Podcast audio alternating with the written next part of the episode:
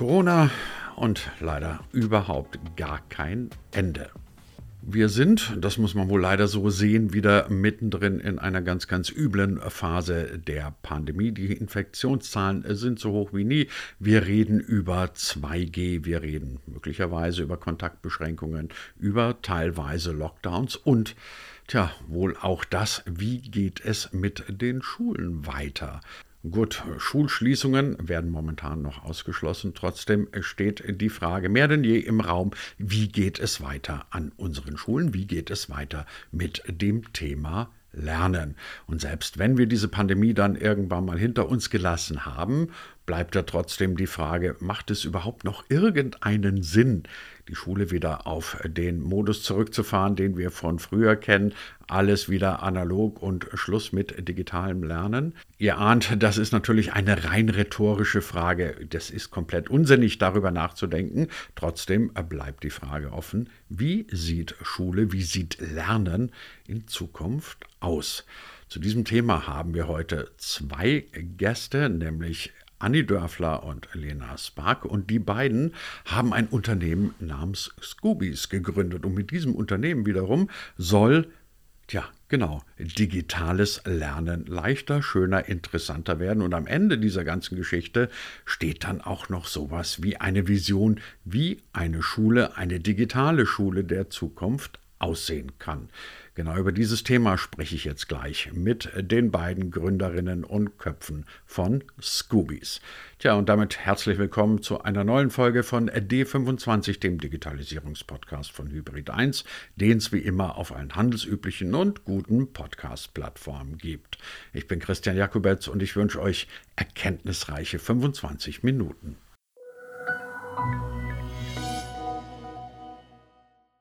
Die Scoobies sind ein Produkt, mit dem es darum gehen soll, dass Schüler, Kinder, Studenten, alle, die in irgendeiner Weise lernen, besser lernen sollen und digitaler lernen sollen. Soweit reicht mein Verständnis noch. Trotzdem, schönen guten Morgen erstmal an die Damen. Wäre schön, wenn Sie es uns einfach nochmal erklären. Was steckt hinter Scoobies und warum eigentlich digitales Lernen, wo es doch über viele Jahre mit Schiefertafeln auch so schön geklappt hat? Also, ähm, erstmal haben wir das Ganze ja mit Schulen zusammen entwickelt, die in analoger Form das schon seit vielen Jahren selbst gemacht haben. Das ist ja, wir haben ja kein neues Konzept entwickelt. Das Konzept, dass Schülerinnen und Schüler eigenverantwortlich lernen und im Lernen begleitet werden, das gibt es ja in Schulen schon. Ähm, jetzt ist die Frage, wie kriegt man das in die Breite? Weil natürlich ist es, ähm, kennen wir das selber aus unserer eigenen Schulzeit wahrscheinlich anders.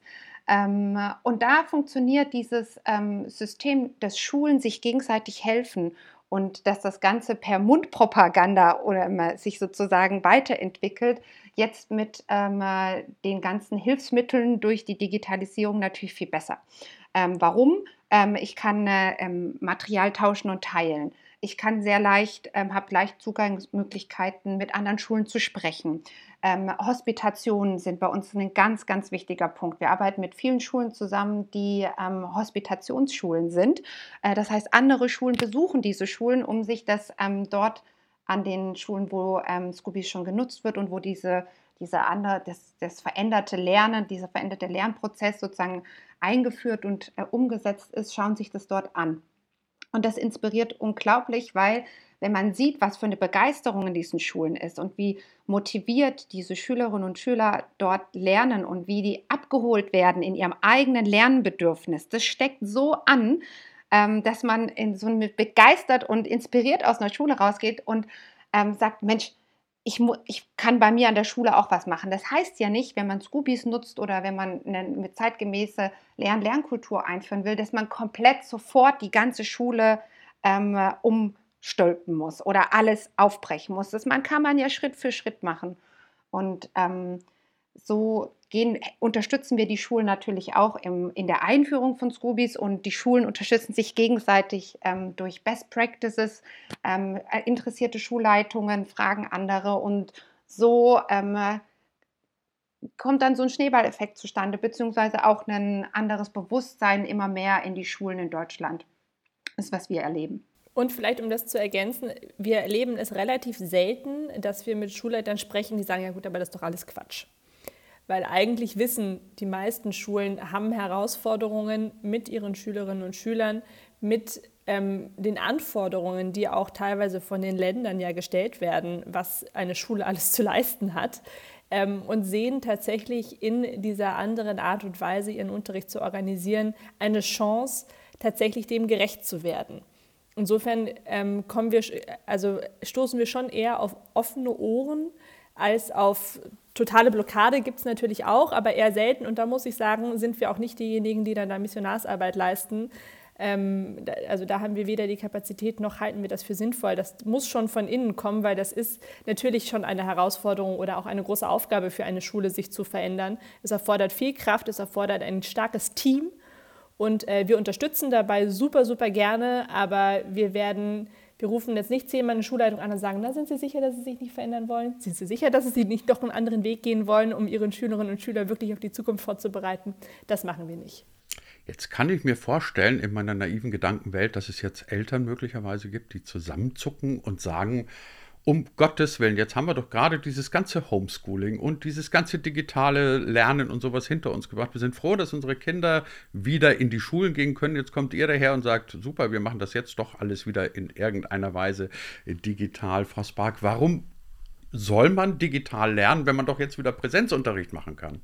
Absolut. Also gerade auch das Stichwort Zukunftskompetenzen. Was sind denn das ähm, ähm, ähm, für Fähigkeiten die Schülerinnen und Schüler brauchen, wenn sie aus der Schule rauskommen, ähm, ist ja was, was ähm, ganz anders ähm, trainiert und geübt werden kann und auch ein Bewusstsein für geschaffen wird, wenn man dann diese, wie Sie das gerade angesprochen haben, die Realität der Kinder einfach auch wahrnimmt, respektiert und auch aktiv in den Lernprozess mit einbezieht. Also das ist ganz klar so. Auf der anderen Seite muss man sagen, Schule ist ein sehr hierarchisches System.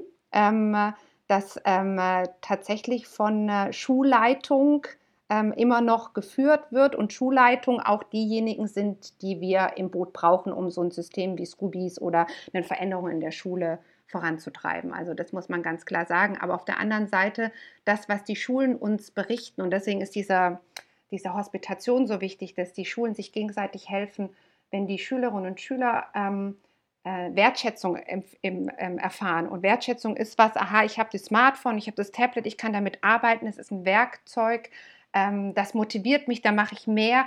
Wenn da die Lehrpersonen mitbekommen, was es mit den Kindern macht, dann muss es eigentlich automatisch so sein, dass man sagt, Mensch, ähm, die sind so begeistert und die arbeiten eigentlich viel konzentrierter und fangen an, sich mit Dingen ganz anders auseinanderzusetzen, dass das doch ein Interesse sein muss, äh, dass es praktisch an jeder Schule oder das äh, Schulleitung grundsätzlich sagt, Mensch, das ist was, das muss ich an meiner Schule auch vorantreiben, weil ähm, das ganz viel mit den Kindern macht.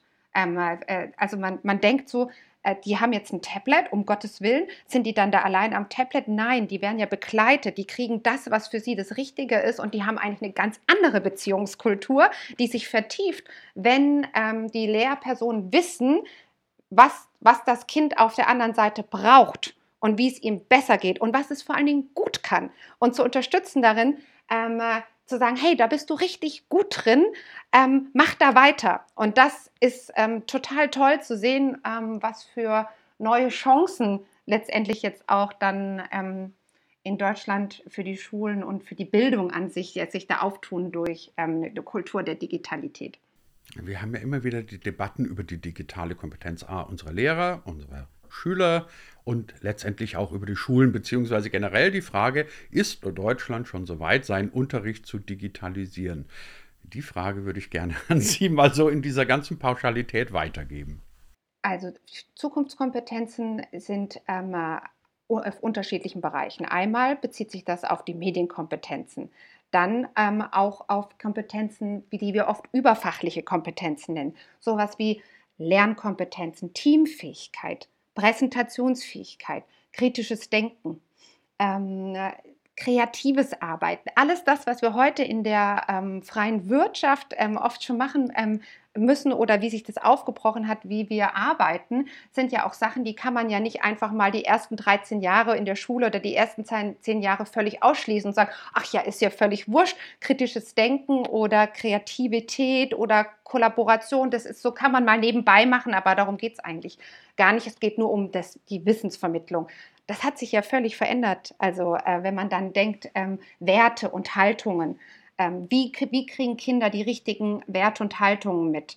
Das kriegen sie nur durch exploratives ähm, Lernen, durch, wenn sie selber die Erfahrung, Lernerfahrung machen. Und das alles, Sie sehen, das sind so viele ähm, Zukunftskompetenzen, die da einspielen, muss eigentlich die Hauptzeit der Schule gemacht werden. Also nicht dieses Zurücklehnen und ich lasse mich jetzt mal berieseln, sondern ich lehne mich vor als, als Lernender und tue aktiv ähm, was, um meinen Lernprozess ähm, voranzubringen, um selber. Ähm und wenn ich dich da einmal kurz unterbrechen kann, ähm, worauf wir auch einfach noch eingehen sollten oder dieses Bild, was wir auch mitgebracht oder mitgegeben bekommen, ist, wenn man sich vorstellt, ein Mensch, der vor 100 Jahren gelebt hat, der in unsere Welt heute kommt, findet sich eigentlich überhaupt nicht mehr zurecht. Ja, alles ist anders. Wir arbeiten mit digitalen Medien, alle arbeiten nicht mehr in Fabriken, sondern vor dem Computer und so weiter.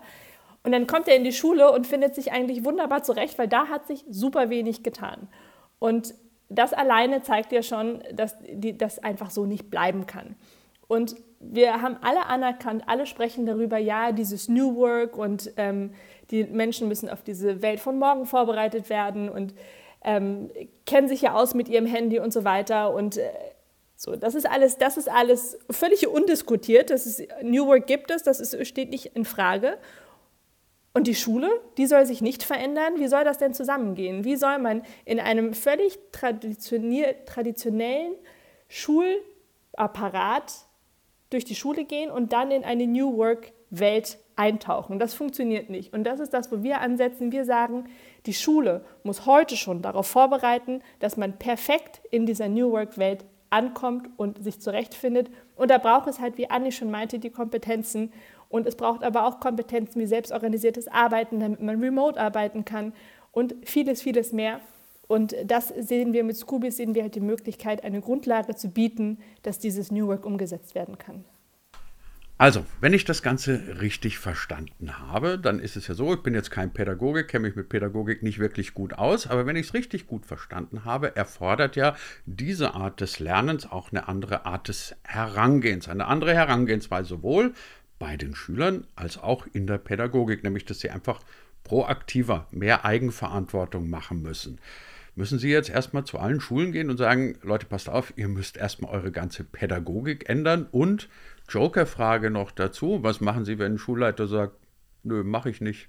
Ähm, es hat vor allen Dingen wirklich ganz viel von dem Konzept, ähm, das wir jetzt schon ähm, gerade auch besprochen haben und das, was ähm, die Schulen, mit denen wir ähm, Scoobies zusammen entwickelt haben, ja auch schon ähm, in analoger Form vorher gemacht haben. Also es hängt gar nicht so sehr jetzt an einem, an einem digitalen Tool, das macht es nur leichter, sowas umzusetzen.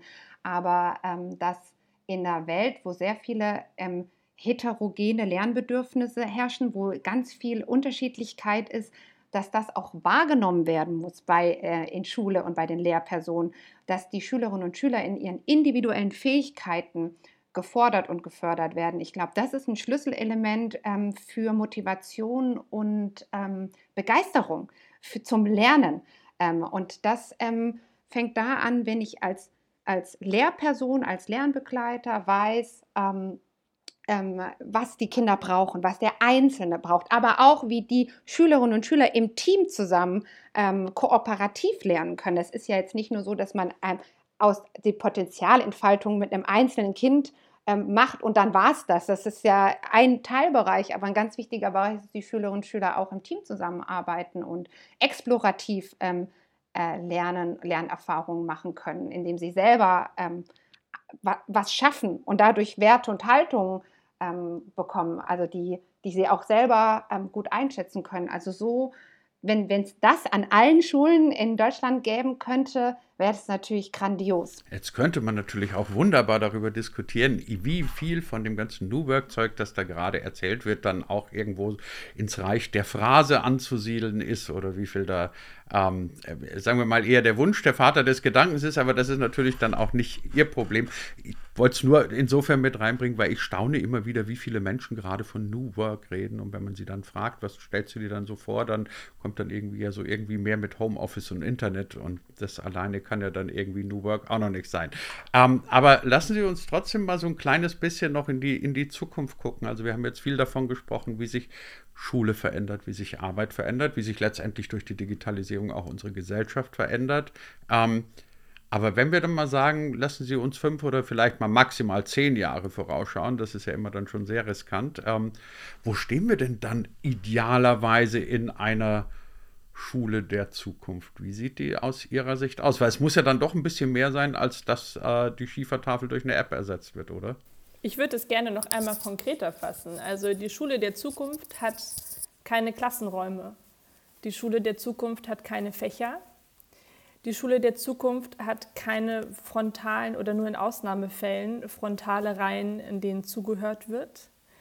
Die Schule der Zukunft hat keine Lehrer und Lehrerinnen, sondern Lernbegleiter. Die Schule der Zukunft ist nicht einfach nur ein Zuhören, sondern ein Mitmachen, ein Mitgestalten und bietet dadurch halt die Fläche für Entfaltung. Das klingt nach einer Wow, also normalerweise bin ich immer sehr vorsichtig mit dem Begriff Vision. Man kennt ja auch den alten Satz von Helmut Schmidt, wer Visionen hat, äh, Visionen hat, soll zum Arzt gehen. Aber das ist dann tatsächlich ein Bild einer Schule, ähm, äh, die mit dem heutigen Schulwesen, wie das immer so schön heißt, tatsächlich nicht mehr so viel zu tun hat. Und insofern lernen wir heute, dass es nicht nur um Digitalisierung, ein bisschen um Werkzeug geht, sondern um eine Veränderung des Großen und Ganzen sozusagen. Und wie das Ganze aussehen kann, das haben wir heute besprochen mit den beiden so, jetzt weiß ich nicht, wie man Masterminds gendert, glaube ich gar nicht. Mit den Masterminds, Mastermindinnen geht nicht. Also mit den Köpfen hinter Scoobies, nämlich mit Andy Dörfle und mit Lena Spark. Und dafür sage ich ganz herzlichen Dank. Danke. Vielen Dank.